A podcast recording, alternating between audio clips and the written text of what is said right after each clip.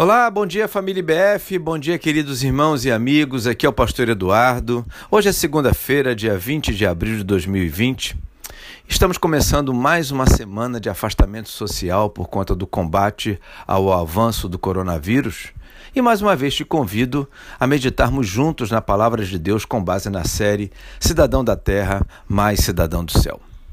Esta iniciativa visa promover saúde para nossa fé nesse tempo tão desafiador. Preste muita atenção ao texto de hoje. Se encontra em Romanos capítulo 15, verso 13, que diz: Que o Senhor da esperança os encha de toda alegria e paz por sua confiança nele, para que vocês transbordem de esperança pelo poder do Espírito Santo. O capítulo 15 de Romanos trabalha muito bem o tema O Deus da Esperança.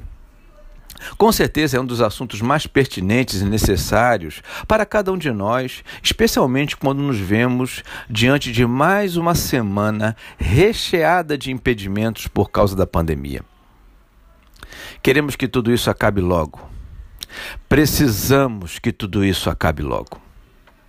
Enquanto não vemos o fim, Cabe como uma luva o texto que li e faço questão de repetir, irmãos e irmãs, preste atenção, que o Deus da esperança os encha de toda alegria e paz por sua confiança nele, para que vocês transbordem de esperança pelo poder do Espírito Santo. Quero destacar as palavras finais do versículo. Elas apontam a fonte dessa alegria, paz e confiança em Deus, o poder do Espírito Santo. Isso nos leva a refletir e investir nessa verdade.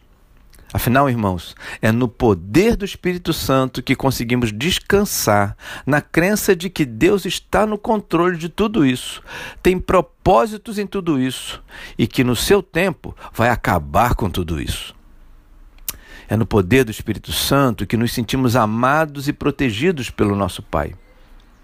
É no poder do Espírito Santo que podemos olhar para tudo ao nosso redor com outro discernimento e ter esta esperança autenticamente sentida em nosso coração. Portanto, queridos, invista na oração. Leia a Bíblia.